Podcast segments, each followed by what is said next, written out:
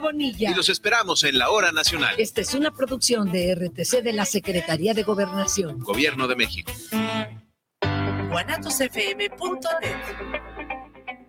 Los comentarios vertidos en este medio de comunicación son de exclusiva responsabilidad de quienes las emiten y no representan necesariamente el pensamiento ni la línea de guanatosfm.net.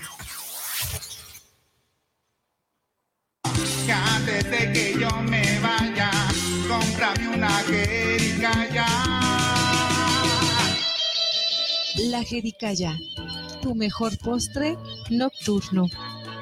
Programa producido por el Centro de Desarrollo Humano y Estudios Multidisciplinarios Iberoamericano.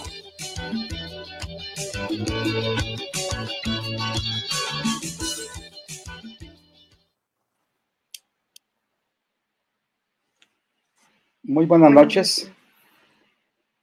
Buenas noches a todas, a todos y a todes. Bienvenidos, bienvenides a todos nuestros cibernautas a una emisión más de La Jericaya. La estamos transmitiendo desde su casa porque hay una contingencia ambiental aquí en la ciudad de Guadalajara, en el bosque de la primavera. Lamentablemente hay un incendio que al parecer ya está controlado pero finalmente nos obligó a pues, quedarnos en casa, por lo que nos quedamos con ganas de ir a la cabina y obviamente pues agradecemos a ustedes su preferencia y bueno, damos la más cordial bienvenida a nuestra primera participante de, este programa. Eh, finalmente eh, dicen que, que los, los ríos llevan ciertos cauces y de repente se juntan las aguas. Y algo así me ha ocurrido con nuestra amiga Laura Chávez. Ella, Un saludo, Laura. Laura, buenas noches. buenas noches. Hola, hola. Sí me escuchan eh, bien, ¿verdad? Sí, claro. Sí. Bueno, eh, buenas noches, Ivonne y Mario.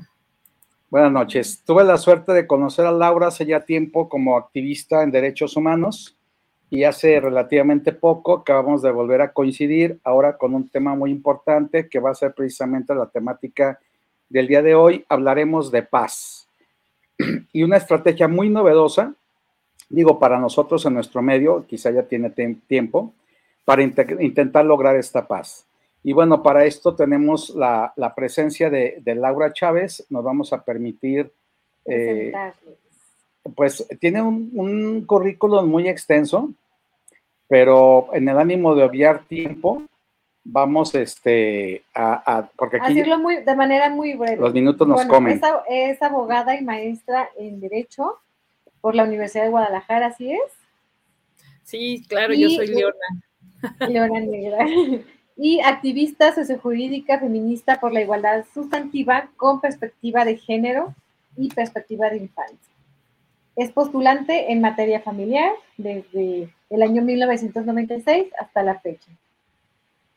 Además, es prestadora de métodos alternos en solución de conflictos, capacitadora certificada por el Instituto de Justicia Alternativa y facilitadora de círculos de paz de justicia restaurativa y enfoque transformativo. Bienvenida, Laura, gracias por aceptar la invitación. Gracias, al contrario, Ivonne Mario, aquí estamos a sus órdenes. Muchas gracias. Para iniciar por el principio. me van a deber la jericaya, ¿eh? Ah, no, sí, claro, por supuesto. Y, y, y dijera Bebiga Quisel, y la foto en la cabina, dice. A ver, a sus órdenes. Eh, la primera pregunta, pues, sería, por empezar por el principio, sería los antecedentes de los círculos de paz. ¿En qué consiste un círculo de paz? ¿Dónde es que se inicia? ¿Quién es su fundador? Claro que sí. Bueno, mira, este tema de los círculos de paz es un tema totalmente ancestral.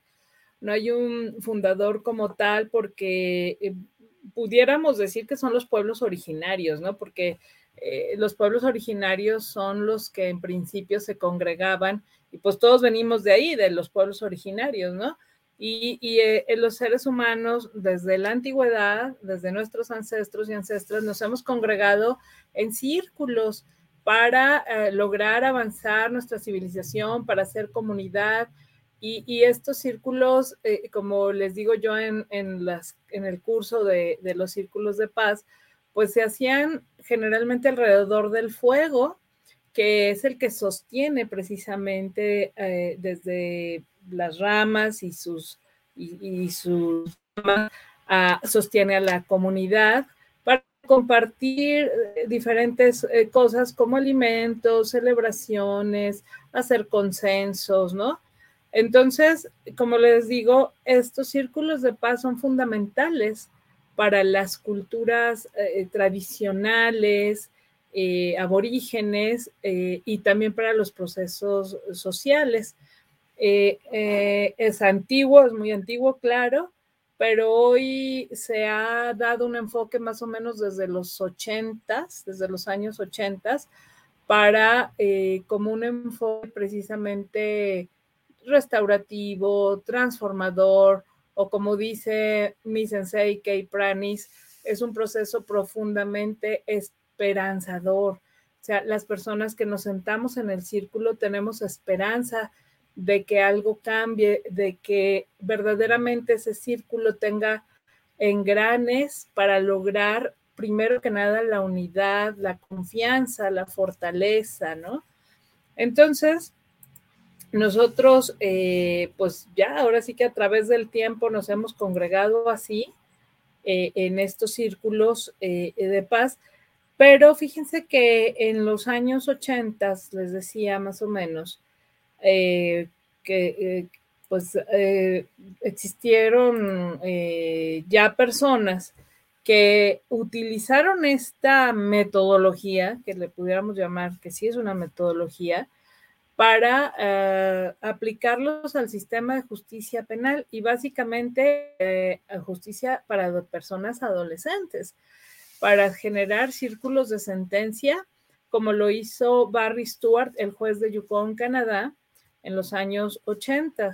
Luego eh, le siguió por ahí eh, Harold Gatesby y Mark Waite, también de Yukon, Canadá, que ya aplicaban los círculos desde ámbitos eh, diversos, ¿no? Le fueron dando, pues según las necesidades de la comunidad, ese giro y maravilloso en el que se centra la, comunidad. Entonces, Kay Prani centra eh, precisamente a escribir y a enseñar los círculos como un diálogo de conocimiento, o sí, eh, le llama peacemaking circles, o sea, círculos para crear la paz, ¿sí? Y los principales maestros de ella fueron las personas ya mencionadas. Gracias, Laura. Eh, entendiendo estos círculos, tal vez para, bueno, nosotros que ya lo sabemos, eh, no sé si le puedes explicar a la audiencia qué son los círculos de paz, de, de dónde parten. Sí, claro que sí. Fíjense que eh, lo vamos a entender, ahora sí que voy a estar parafraseando a mi sensei, que es Kei Pranis, y los círculos de paz es una unión de un grupo, de una comunidad, una comunidad que va a dejar ahí adentro de esa comunidad, dice Kay Pranis, la sabiduría colectiva. ¿Para qué? Puede ser para prevenir conflictos, para resolver problemas, para eh, hacer celebraciones. Y se necesita que se desarrollen en un lugar, en un espacio, claro, sentados en círculo, en un espacio seguro, lo más seguro, y tiene que ser un espacio que para que sea seguro, pues le llama a ella como un espacio sagrado. ¿Por qué? Porque en los círculos de paz, las personas participantes, eh, pues lo que hacen es expresar sus verdades. Entonces, eh, al unirnos en círculo para algún objetivo, hay diversos tipos de círculos que si quieren ahorita les los mencionamos de manera rápida, pero se tiene que tener un objetivo claro para ese desarrollar ese círculo y dependiendo del objetivo se va a desarrollar. Pero lo principal es que las personas que se unan en el círculo, pues eh, sepan que ahí pueden expresar sus verdades, ¿sí? Que es una forma de congregarse eh, para generar confianza, respeto, donde se trabajan los valores, donde la intimidad queda expuesta, pero no peligrando, ¿sí? Es decir, eh, se habla desde lo más profundo, entonces debe de haber respeto, sentido de pertenencia, eh, buena voluntad de las personas, hay que ser generosos, solidarios, tener solidaridad, reciprocidad. Entonces, en este proceso, generalmente en los diálogos, por ejemplo, de familia, siempre estamos manipulando, imponiendo y, queriendo cambiar a la otra persona. En este sentido, los círculos de nos sentamos no para cambiar a la otra edad, sino para cambiar nosotros mismos. Y como vuelvo a repetir, mi sensei Kay Pranes dice, para buscar la mejor versión de mí misma, ¿no? Claro, y justamente lo, esta, los círculos de paz vienen de la justicia restaurativa, ¿verdad? Son una, como una técnica de, de todo lo que engloba la justicia restaurativa que se centra en las personas y no en, las personas que, y no en la ley que infringió, sino que en la persona. Y en la persona. ¿Qué, le, llevó a hacer o eh, tal, tal actividad, tal delito? Y se centra más en todo lo que hay en la persona, las condiciones en las que vivió, más que enfocarse en que transgrede una ley. Y también está algo muy importante que, que, eh, que se ve en los círculos de paz, que tuve la oportunidad de estar con Laura en, un círculo ahí, y algo, una enseñanza que, nos deja es que los círculos no se basan en cuántos años de pena le vas a dar a la persona, sino cuántos daños puede reparar la persona, en el daño que se repara. Ya no se basa como la justicia tradicional, que es la punitiva.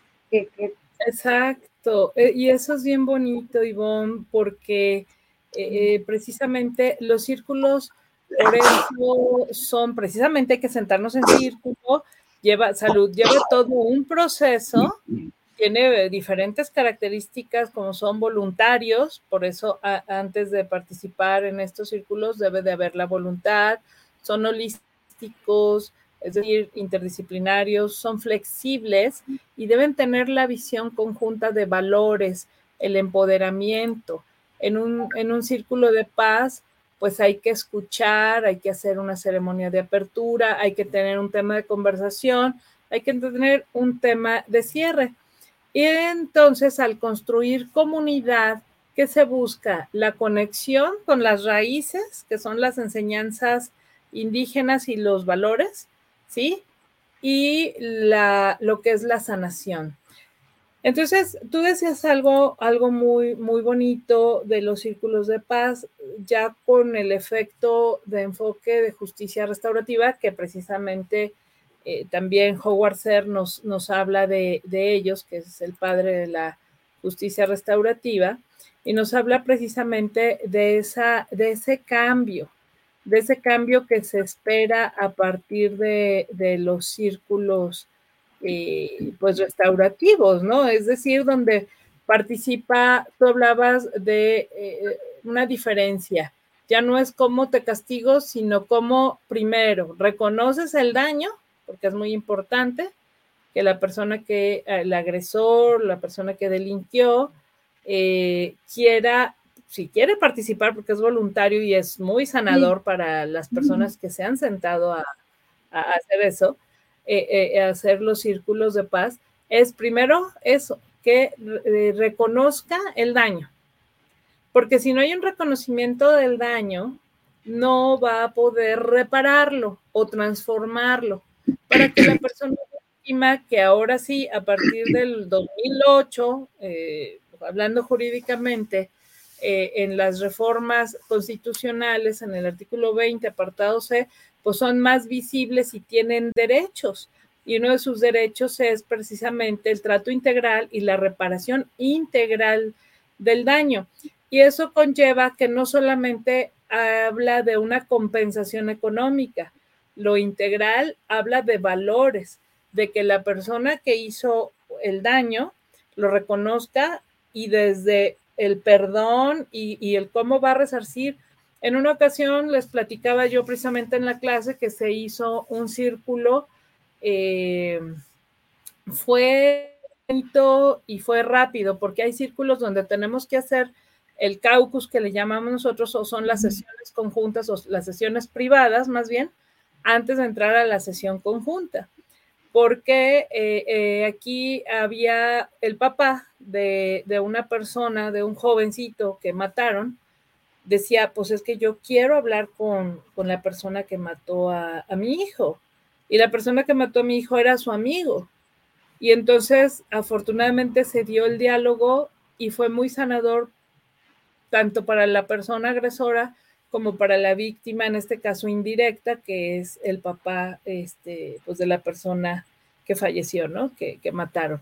Entonces, sí, es, es, una metodología muy motivadora que les decía, da confianza y a través de la esperanza, de la comunicación asertiva con el respeto, porque tenemos un objeto del habla que se debe de respetar, ¿no? Por ejemplo, pues ahorita yo tengo mi objeto de habla, yo estoy hablando y ahorita que les toque a ustedes se los paso, ¿no?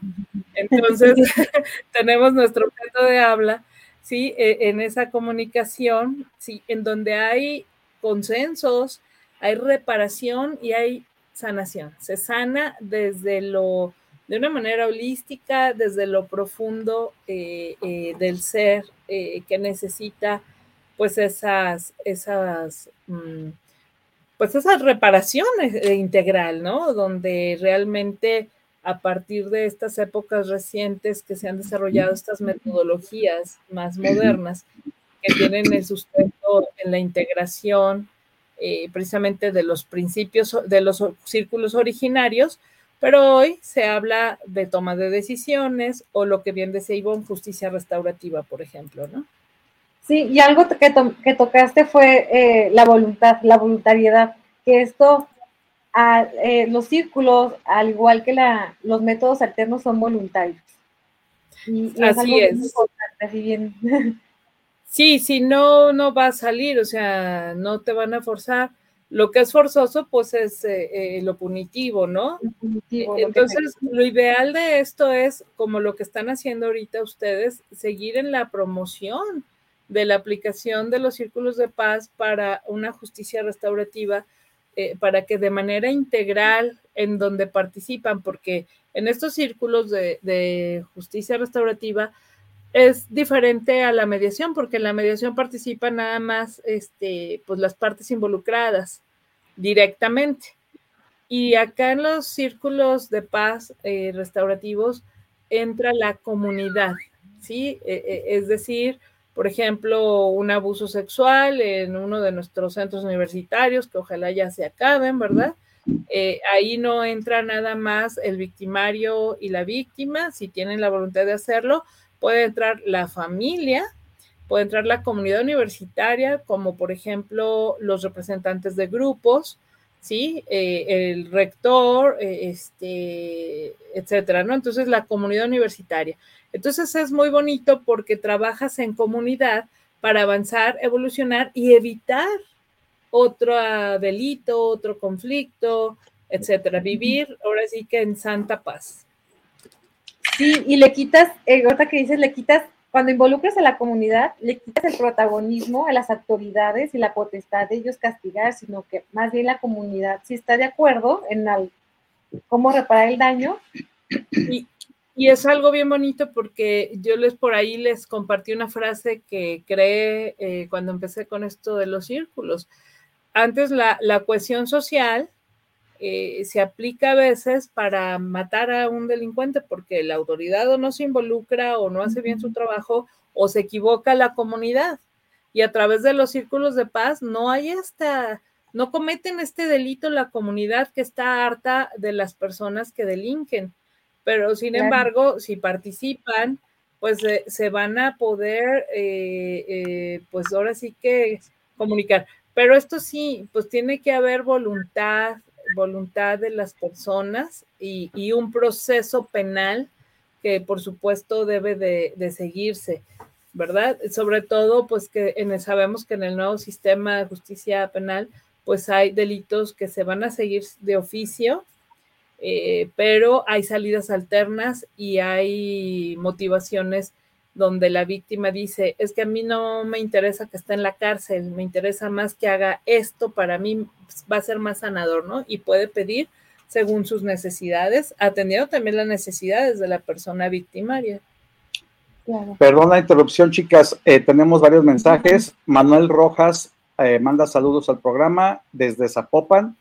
Eh, dice saludos para el doctor Mario, para Ivonne, para la invitada. Yo aún dudo en los, de los gestores de paz.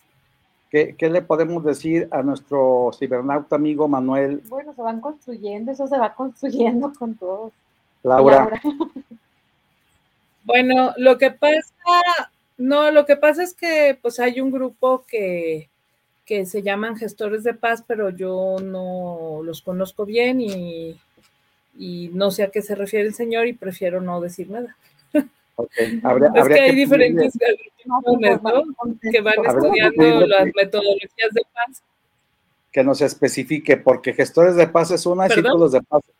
Gestores de paz es una y, y círculos de paz es otra, ¿verdad? Son dos, dos temáticas diferentes. Lo que pasa es que yo no sé qué hacen los gestores de paz, pero la metodología de círculos de paz la hacemos personas que estudiamos y nos certificamos para aplicar la metodología, tanto para enseñarla como para ayudar a las comunidades a prevenir y resolver conflictos.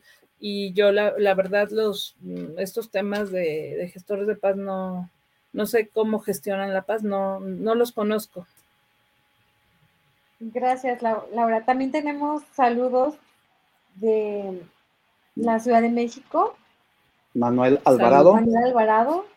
Que le gusta mucho la dinámica de la Jericaya en línea. Y saludos a Laura.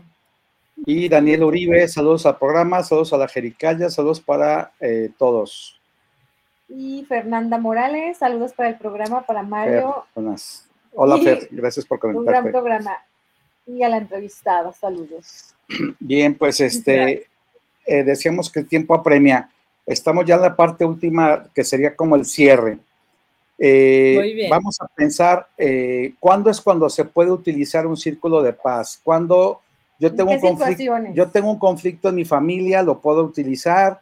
Este, tengo como profesor un conflicto en el aula, lo puedo utilizar. ¿Cómo saber yo en el mapeo del conflicto si la estrategia del círculo de paz me es útil o no? Claro, mira, se tiene que analizar precisamente cuál es la situación o el hecho eh, por el cual quieres aplicar un círculo de paz. Se tiene que hacer eh, como todo un plan desde el objetivo, quiénes van a participar, para qué y demás. Eh, los círculos de paz no están prohibidos para alguna situación determinada, sin embargo, se pueden restringir dependiendo de lo que se necesite. Para cuestiones, por ejemplo, de la comunidad universitaria, serían maravillosos que todo mundo se capacite eh, y los podamos capacitar, Gaby y yo, que estamos certificadas en estos temas, eh, para que bajen los niveles de delincuencia dentro de nuestros centros universitarios.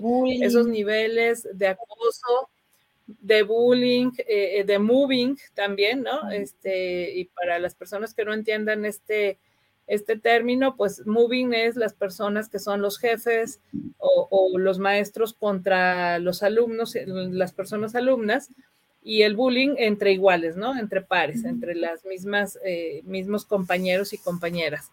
Entonces, son ideales para prevenir conflictos, para disminuir violencias, para generar esta comunidad eh, de más, eh, con más confianza, porque, por ejemplo, si sucede algo y man, generalmente, generalmente, y no digo que sea en nuestra alma mater que suceda, sino en la sociedad, a la persona que mueven del trabajo, por ejemplo, o del salón, es a la víctima y la víctima lo menos que se debe de recibir es molestias.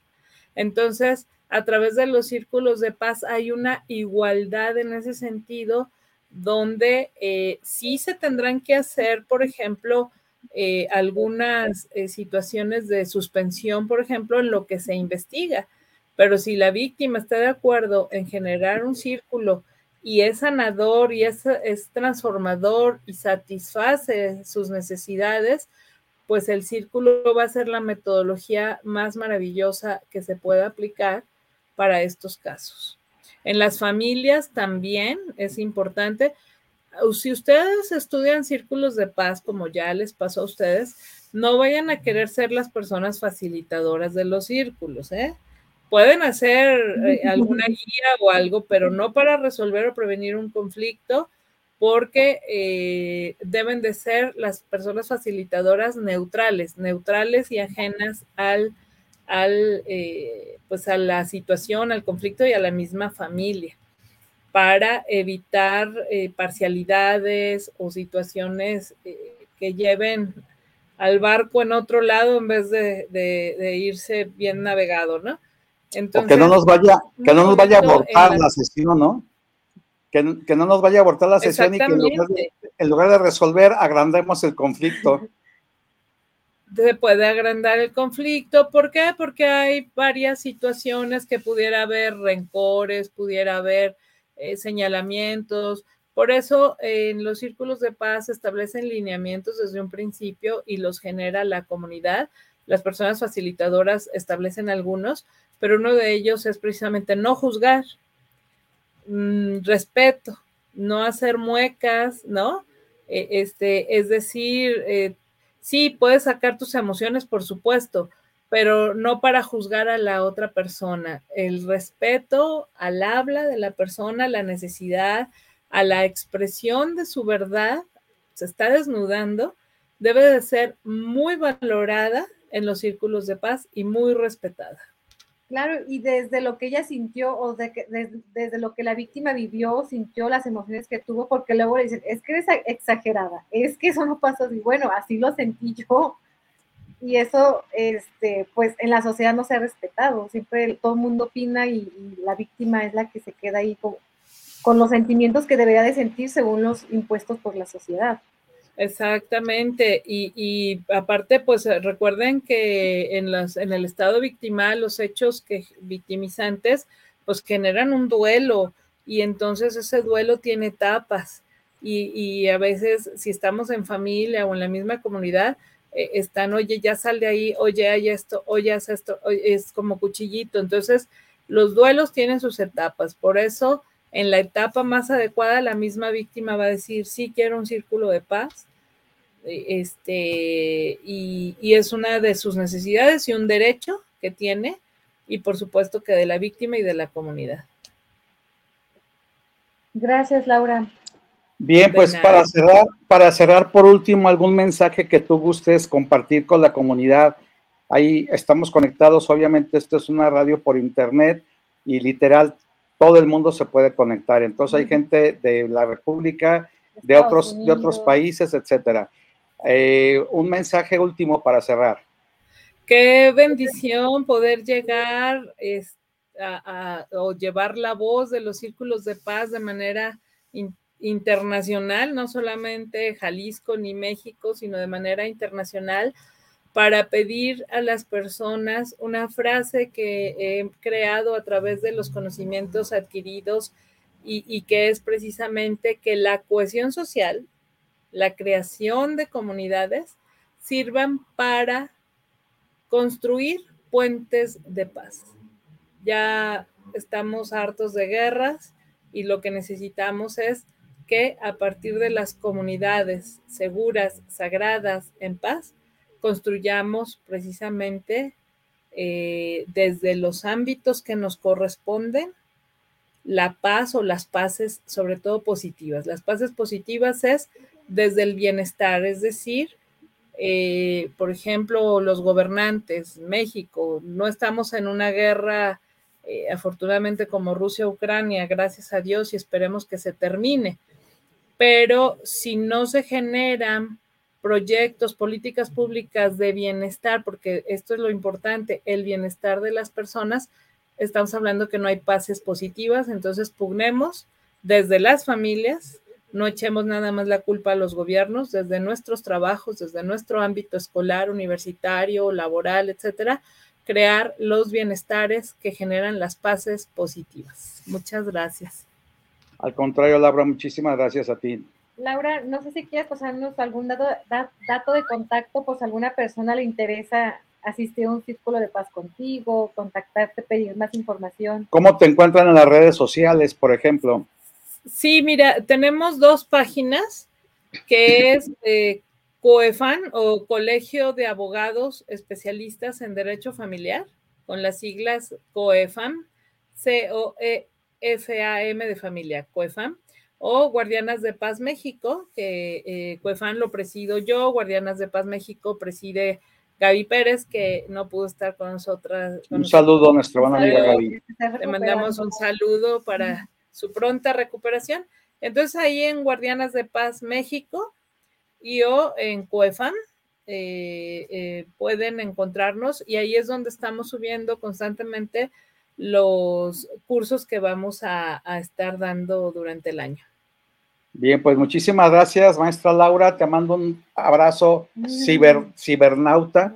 Un abrazo a la Abrazo distancia. también. Saludos Y- al- a los conejos. Y seguimos eh, en contacto. Muchas gracias. Gracias, que estén muy bien Gracias, y un placer participar con ustedes. Gracias, por aceptar la invitación. Bueno, amigos, esto fue eh, el tema de la cultura de paz con Laura Chávez. Nos vamos a un breve corte.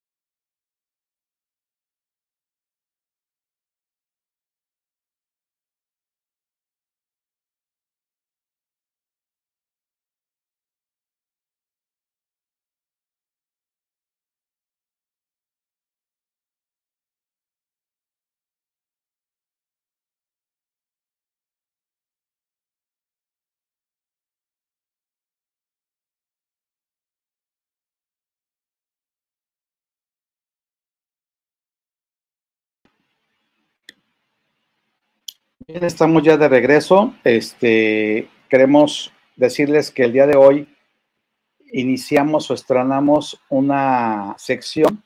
La dinámica en la Jericaya ha sido que tenemos una sección itinerante. La primera parte es eh, pues una entrevista con un tema que consideramos de importancia, que muchas veces tiene que ver con efemérides. Y la segunda restantes 30 minutos los eh, canalizamos a una sección. El- ya saben, está la de Animaleando, que tiene que ver con las mascotas, Envejeciendo con dignidad envejeciendo con dignidad no se jubila, así, y Este, descubriendo talento. que trata de adultos mayores, descubriendo talentos, que obviamente personas que destacan en cualquier área o disciplina. Y el día de hoy estrenamos una sección que se llama Voces del Arco Iris. No sé si Israel nos puede poner el, el audio de la cortinilla de voces del arcoíris. Es que nos quedó muy chida. Bienvenidos a Voces del arco iris.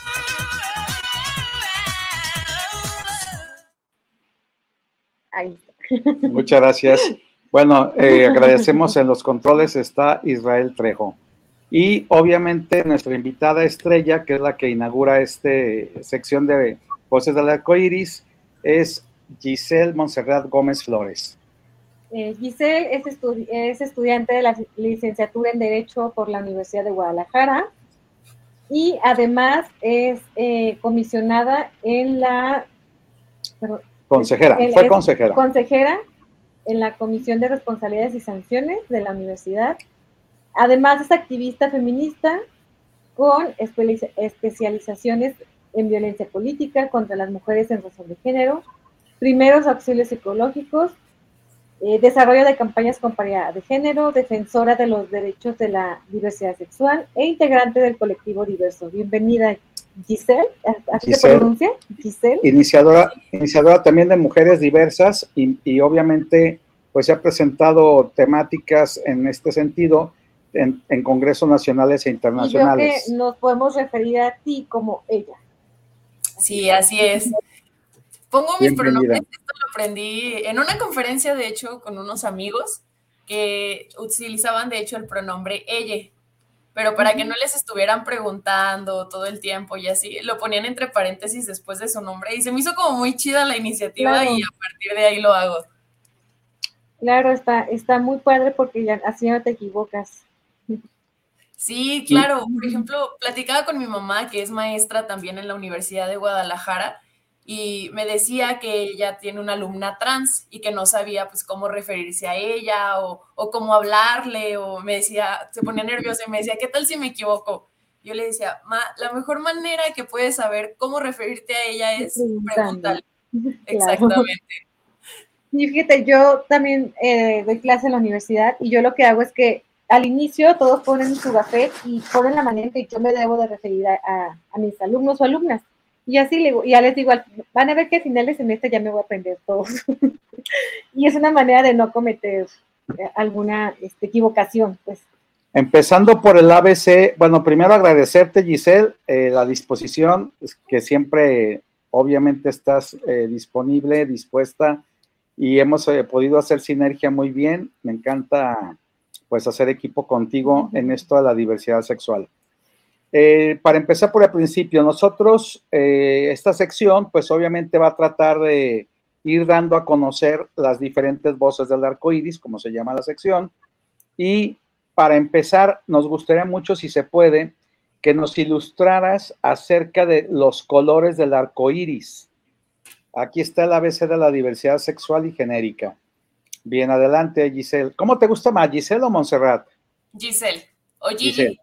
Gigi, bien adelante Gigi, por favor. Gracias.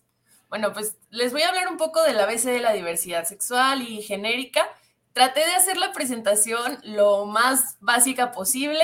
Me comentaba el doctor Mario que les gustaría aprender también un poco de las diferentes banderas porque son muchísimas. Hace rato que estaba preparando la, pre la presentación con, con mi mamá, ella me decía, oye, ¿y cómo te sabes tantas banderas, no? O sea, yo las veo y es como si fueran, no sé, las banderas de muchos países y pues jamás fui buena en, en geografía. Entonces, yo sigo sin ser buena en geografía, pero estas banderas sí las conozco y sería bueno que las personas las fueran conociendo porque la verdad es que nunca sabemos cuándo hay una persona de la diversidad sexogenérica pues en nuestro alrededor, ¿no? Puede ser incluso un familiar, puede ser nuestro hijo o hija, nuestro hermano, alguno de nuestros alumnos, un trabajador.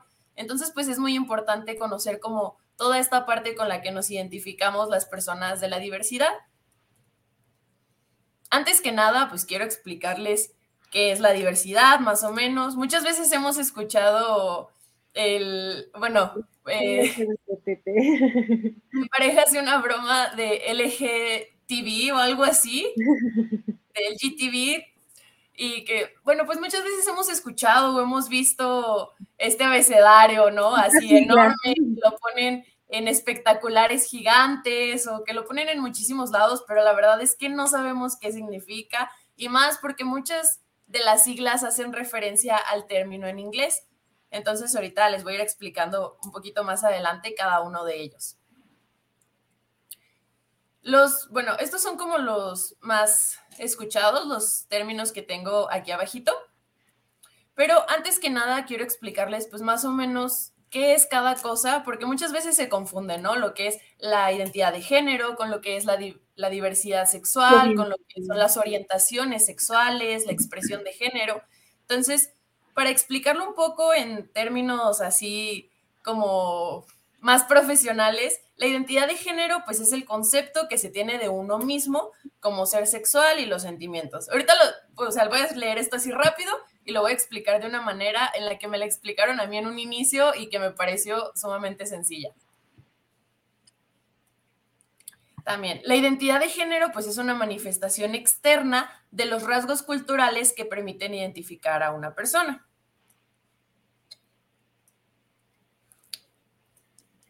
Y, bueno, la expresión de género es la manifestación externa de los rasgos culturales que permiten identificar a una persona.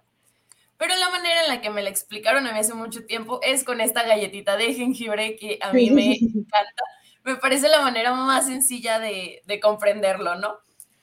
Eh, incluso si alguno se queda con alguna duda o algo así, no duden en interrumpirme y si no, la galletita de jengibre pues es utilizada en muchos lugares, la pueden googlear y también van a encontrar más o menos qué es y no me entienden muy bien a mí. Pero bueno, para empezar tenemos que hablar de los sexos, ¿no? Los sexos son las características biológicas que nos son asignadas pues al nacer, que puede ser una vulva y genitales considerados más femeninos, o puede ser un pene o, o genitales considerados más masculinos, o un punto medio que mucho tiempo se conoció como las personas hermafroditas, que ahora el término correcto más bien es intersexuales, que es que tienen características biológicas de ambas partes. Y luego viene arriba el cerebrito que habla de las identidades de género. Las identidades de género, primero tenemos que voltear a ver lo que la sociedad nos ha enseñado, ¿no? Lo que significa ser mujer, lo que significa ser hombre, lo que significa ser un punto entre los dos o no ser ninguno de los dos, y lo que la sociedad más bien nos ha enseñado que es como lo correcto. Y entonces ahí entra la manera en la que nos percibimos, de acuerdo a nuestro sexo y de acuerdo a lo que la sociedad nos ha enseñado, es la manera en la que nosotros pues nos percibimos. Y luego viene la expresión de género, que es como el alrededor, la línea cafecita que tiene la galletita, que es la manera en la que mostramos lo que somos o cómo nos percibimos, es la manera en la que mostramos esa identidad de género a las demás personas. Y en un punto, yo me gusta ponerlo aparte porque muchas veces se confunden mucho unas con las otras, pero en un punto muy aparte, perdón. aquí en expresiones de, de género entra cómo luzco, como mi apariencia. Sí, entra el cómo luzco y el cómo me muestro a las demás personas. Por ejemplo, aquí entran las personas travesti. Una persona transvesti no necesariamente es transgénero o transexual, no necesariamente se identifica con el sexo opuesto o ha hecho esas cirugías o se identifica con el género opuesto. Quizás simplemente le gusta vestirse como se nos ha enseñado que pues se tiene que vestir el otro género. Entonces, es la manera en la que mostramos quiénes somos a los demás personas. Y sí, o sea, por ejemplo, yo ahorita que traigo un mechón rosa, es una manera en la que yo muestro quién soy, lo que soy y lo que me gusta a las demás personas. Entonces, sí es más o menos eso, las expresiones de género. Así que todos y todas y todes estamos dentro de esta bandera, nos guste o no nos guste. Claro. Y bueno, en el corazoncito viene lo que serían las orientaciones sexuales, que ya es tal cual por quien me siento atraído o quien me gusta o con quien tengo una relación romántica o no romántica. Y ahorita voy a ir explicando un poquito más de eso, pero ya con las diferentes banderas. Esta es la primera bandera, esta es la bandera que yo creo que hemos visto en todos lados, ¿no? O sea, la ponen en las tiendas, en la ropa, la ponen en los comerciales. Y esta bandera en realidad fue diseñada en 1978, entonces es una bandera pues bastante vieja y fue diseñada en Estados Unidos. La original tenía ocho colores porque también incluía el color rosita, pero después se lo quitaron. Y en sí, cada color tiene un significado diferente. El rosa representaba la sexualidad, el rojo la vida, el naranja la salud, el amarillo era la luz del sol el verde era la naturaleza, el turquesa o azul era el arte, bueno, era un como punto medio, y el azul era la serenidad y el violeta el espíritu. Entonces, esta bandera lo que intentaba mostrar, pues es que solo éramos personas, ¿no? O sea, cuando todavía el ser una persona diversa, el ser una mujer lesbiana, un hombre gay, se consideraba como una enfermedad mental. Entonces, esta bandera intentaba mostrar que pues únicamente éramos personas que éramos atraídas por personas del mismo género o del mismo sexo. La siguiente la puse como segunda porque también es bastante conocida. Esta es la bandera lésbica. Y aquí es muy importante que, lo remarque porque hay varias banderas lésbicas. De hecho, esta es la más utilizada, pero hay varias dependiendo de algunas ramas del feminismo o de algunas como corrientes del pensamiento, pues es la bandera. Pero esta es la, más conocida. Feminismo o de algunas... creo que se repite un poquito el audio, pero. Y luego, esta bandera que a lo mejor ya vieron por aquí atrás, que ahorita se cayó con un pedazo de cinta, es la bandera bisexual, que pues representa a las personas que nos sentimos atraídas hacia los dos géneros o los tres géneros, hacia todos los géneros, no únicamente, yo por ejemplo como mujer no me siento atraída únicamente hacia los hombres, sino también hacia las mujeres, hacia las personas intersexuales, hacia las personas a género, y en realidad hay muchos, muchos prejuicios contra la bisexualidad. Este, es mucho de, no, pues es que eres bisexual porque no estás definido, ¿no? Como uno o como el otro. Entonces también es muy importante darle esta visibilidad a la bandera bisexual y a la importancia, ¿no?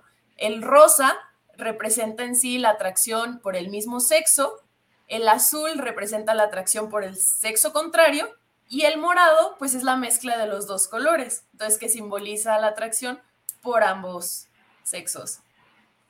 Este muy, muy, ilustrativa la, la, gráfica porque obviamente es, desde pequeño te dicen, es niña, entonces todo es de rosa, ¿no? O va a ser niño y todo es de azul. Y, y los baby shower y todo esto de la ceremonia de que dicen, vamos a dar a conocer el sexo. Por favor, no hagan eso. De repente todo el mundo con el colorcito, ¿no? Entonces, muy curioso, pero bueno, aprovecho que hice una interrupción. Tenemos saludos, Antonio Álvarez, saluda desde la Ciudad de México para la Jericaya, saludos para los conductores y para la invitada de hoy. Invitade, Invitade, perdón, invitade. Eh, tenemos también a Ramiro Castañeda, un buen amigo que también se conecta. Y hay una pregunta. Muchas gracias. Él pregunta, dice, se definen por su nombre, ¿qué no? Eh, no le entiendo muy bien a la pregunta. Ah, la pusieron creo que cuando me preguntaban que, que cómo me decían. Ah, ok, ok, ya. Sí. Bueno, eh, perdón, continuamos. Está bastante ilustrativa las, las, diapositivas, las gráficas. Va, intenté hacerlas así súper simples, sin ponerles texto ni nada más, para que al menos cuando viéramos estas banderas en, la calle ya no dijéramos qué significan, ¿no? O sea, ya no nos preguntáramos como esa parte. Y bueno, antes de pasar a la bandera trans, les quería decir que si aquí hay muchos prejuicios en contra de las personas bisexuales, vienen unas sexualidades más adelante que son mucho menos conocidas y por lo tanto pues hay todavía más prejuicios o más este, cosas como en contra de ellas. Yo siempre he creído que la discriminación surge del desconocimiento, entonces por eso agradezco muchísimo a la Jericaya, a Mario por invitarme y a ustedes por hacer este programa para al menos ir conociendo un poquito más al respecto. Y bueno, voy a intentar irme rápido porque no, no hay mucho tiempo, entonces voy a intentar irme lo más rápido posible. Te voy a decir, como digo a mis alumnos, te quedan dos minutos. No, no es cierto. No, no es cierto. Adelante. Esta es la bandera trans. Fue creada alrededor del 99, del 2000. Y luego, las rayas de arriba y de abajo son azules, que es lo mismo que decíamos, ¿no? Que se utiliza para los niños. Y luego el rosita, que se utiliza para las niñas pero en medio lleva una raya de, color blanco que simboliza ya sea aquellas personas que nacieron intersexuales o que están en la transición entre una y otra. Entonces es más o menos lo que simboliza esta bandera. Y pues bueno, el, aquí una frase que utilizan mucho con esta es que no importa el orden en el que se hundía la bandera, porque no, no importa pues si vienes de uno y vas para otro o como sea, y siempre es el orden correcto. La siguiente, ya vamos a las banderas un poco menos conocidas. Sí, bueno, yo nunca la había visto esa bandera. Esta bandera es de las personas intersexuales, que eran anteriormente y erróneamente, lo digo únicamente para, o sea, como conocimiento, eran llamadas hermafroditas o las que nacían mm. con, con ambos sistemas reproductivos o con alguna parte de ambos, ¿no? Entonces, esta es la bandera porque siempre desde niños se buscaba hacer una cirugía de asignación de sexo, ¿no? Que si tenía más parte del sistema reproductor de una mujer, pues entonces le hacíamos una cirugía para que fuera completamente de una mujer. Y que si tenía más partes de un hombre, pues lo hacíamos completamente para que fuera de un hombre. Entonces, esta bandera es una manera de reivindicar todo eso, por eso les digo, por favor, no hagan el evento de revelación de sexo, este, y es una manera de, representar y, de enorgullecerse, pues, de existir en esa ambigüedad y sobre todo de visibilizar que esas personas existen. Y luego, yo les dije, aquí ya venían las banderas un poquito menos conocidas. Esta bandera es la bandera asexual. Se considera que solo alrededor de 1% de la población mundial es asexual. ¿Y qué significa asexual? Pues es totalmente que no, o sea, se sienten atraídas unas por otras, pero es diferente la manera de vivir la sexualidad. Muchos de ellos pues no tienen relaciones sexuales como las conocemos, ¿no? Y también pues viene el área negra, que es la sexualidad, el área gris, que es el individuo sexual o asexual, y el área blanca, que es la sexualidad, y el morado, que es como lo colectivo, ¿no? O sea, que es una lucha que no es de una sola persona, porque también pues es bastante desconocida. Y aquí también entra una que es la demisexualidad. La demisexualidad son personas que solo sienten atracción sexual cuando hay un vínculo romántico o amoroso muy, muy fuerte de por medio. O sea, solo se pueden sentir sexualmente atraídos por aquellas personas que quieren mucho o que aman o que ya conocen muy bien. No es como, no sé, las películas que, que ven por ahí un galán y ya se van a dormir con él esa noche. Ah, bueno, esto es más o menos como lo opuesto a eso. La siguiente es la bandera pansexual. El término de pansexual se hizo muy conocido por Miley Cyrus, en una entrevista declaró que era pansexual y las explotaron. Pero hay otras celebridades pansexuales como Cara de Levine. Cara de Levine, si estás viendo esto, aquí estoy.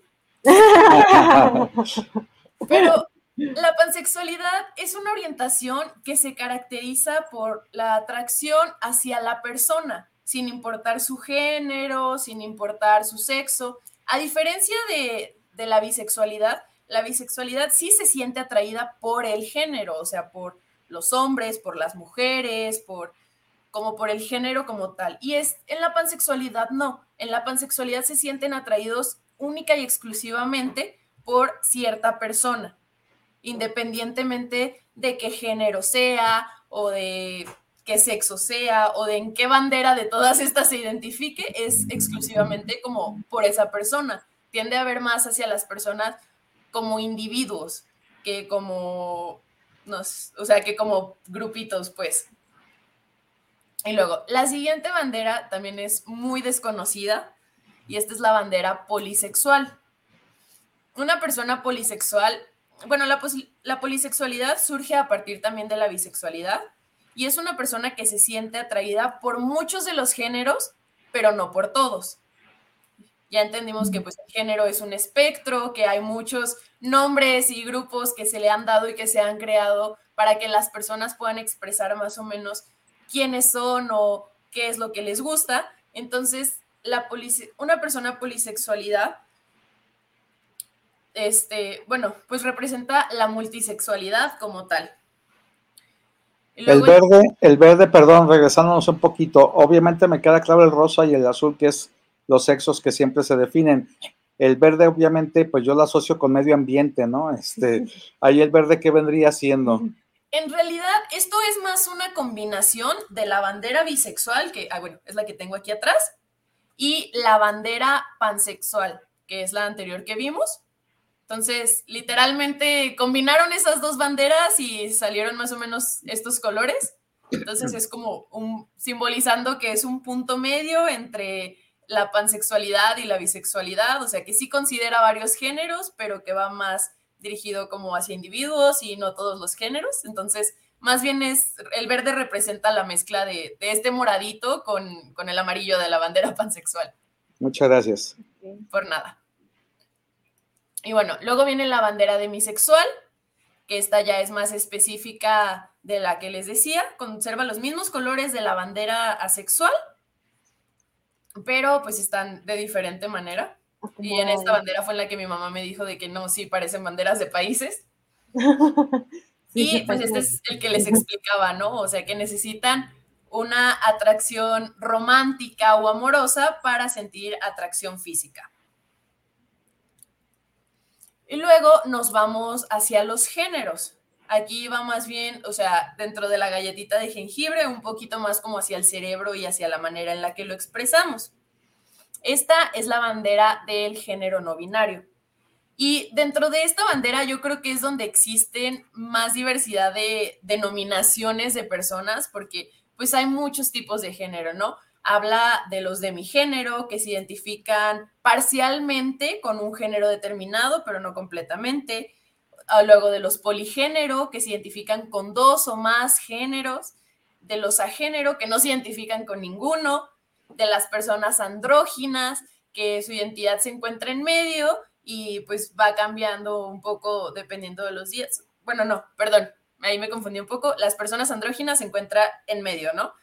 Y más bien nosotros como sociedad somos los que buscamos clasificarlos, ¿no? Usualmente vemos a una persona andrógina y lo primero que nos preguntamos es, ¿será hombre o será mujer? Exactamente. Y pues no necesariamente tiene que ser uno de los dos. Oye, Gigi, para, quiero pedirte un favor, que agendemos para el jueves 30 de marzo, eh, que nos vuelvas a, espero que ahora sí ya te, vamos a tener que dar doble jericaya por la que te quedamos a deber hoy, y, la foto de la cabina, espero que ahora sí ya no haya contingencia ambiental. Este, me, da mucha, me da mucha pena, pero eh, de repente ocurre con nuestros invitados en esta sección que es insuficiente el tiempo. Mira, tenemos a Fabiola Cruz, saludos para la Jericaya, que por cierto ya se me antojó. Saludos a la chica invitada y al doctor Mario e Ivonne, es un gran programa. Y bueno, Valentín García. Valentín García manda saludos a la Jericaya, a la Jericaya y nos escucha desde Oblatos. Y dice, eh, también manda saludos a, a Giselle y menciona que es, es eh, una información muy interesante, las banderas de la diversidad. Estos que aparecen aquí vienen siendo colegas tuyos que están en colectivo diverso. ¿Qué es lo que yo quisiera que siguiéramos platicando la siguiente sesión? Que, te acuerdes bien en qué bandera te quedaste, ¿eh? Así como... Muy bien. Me va a salir el profe que traigo dentro. Te, que te dejo de tarea, así, ¿verdad?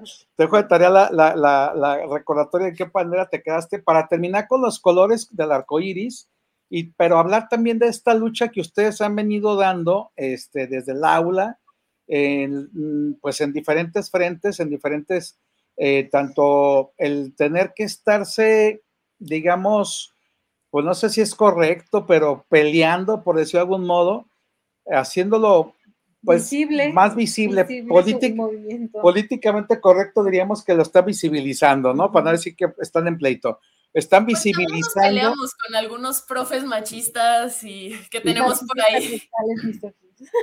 Pero nada más profes, no, también. Y a compañeros y compañeras. en todos lados. Y, y, con todo mundo, o sea, literal, este, pues obviamente es un serio problema esto de que no hay ese respeto a la, a la disidencia sexual, ¿no? Porque justamente como dice Giselle, parte de, un prejuicio y un prejuicio es un, un, razonamiento irracional, desconocido, sin fundamentos, mira lo desconocido. Estamos esperanzados en que a punta de conversatorios y de ponencias y de programas y de ir abriendo este surco, este, pues se sensibilizan las personas que si bien es cierto yo soy heterosexual, bueno, sí, y nadie me juzga por ser heterosexual, nadie me discrimina por ser heterosexual, ni voy por la vida con una playera que diga... Soy hetero. También para hablar de eso, y tú nunca tuviste que decirle, por ejemplo, a tus papás que eras heterosexual, porque simplemente pues, estaba asumido.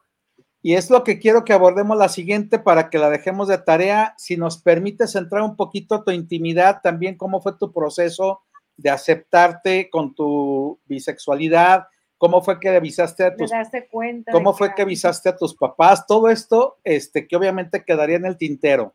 Y bueno, pues queremos agradecerles a Laura, a Gigi, por su amable disponibilidad, por estar aquí con nosotros en la Jericaya les debemos su jericaya y pedirles que el próximo jueves 2 de marzo nos acompañen. Tenemos un mega programa. Estará con nosotros el presidente o director, me van a disculpar, el director del Instituto de Justicia Alternativa, hablando de la mediación.